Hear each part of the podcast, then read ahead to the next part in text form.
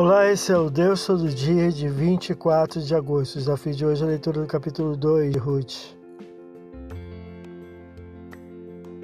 Voltando de Moab à sua cidade Belém, a judia Noemi trouxe a moabita Ruth, que se liga na plantação de um parente próximo do falecido esposo de Noemi, versículos 1 a 3, chamado Boaz, que a instrui, trata bem, versículos 4 a 15, e favorece, versículos 16 a 23.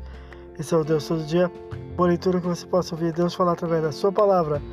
Agora segue a mensagem e pensamento do dia do pastor Heber Jamil. Até a próxima.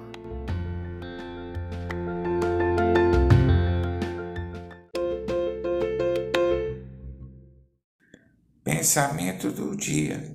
A hipocrisia acontece quando há uma preocupação excessiva com que se mostra para pessoas em detrimento da verdade interior. Mas é bom lembrar que ninguém engana a Deus. O fato é que, por mais que se cuide da aparência, o que a pessoa é por dentro se evidenciará. Pastor Heber Jamil, que Deus te abençoe.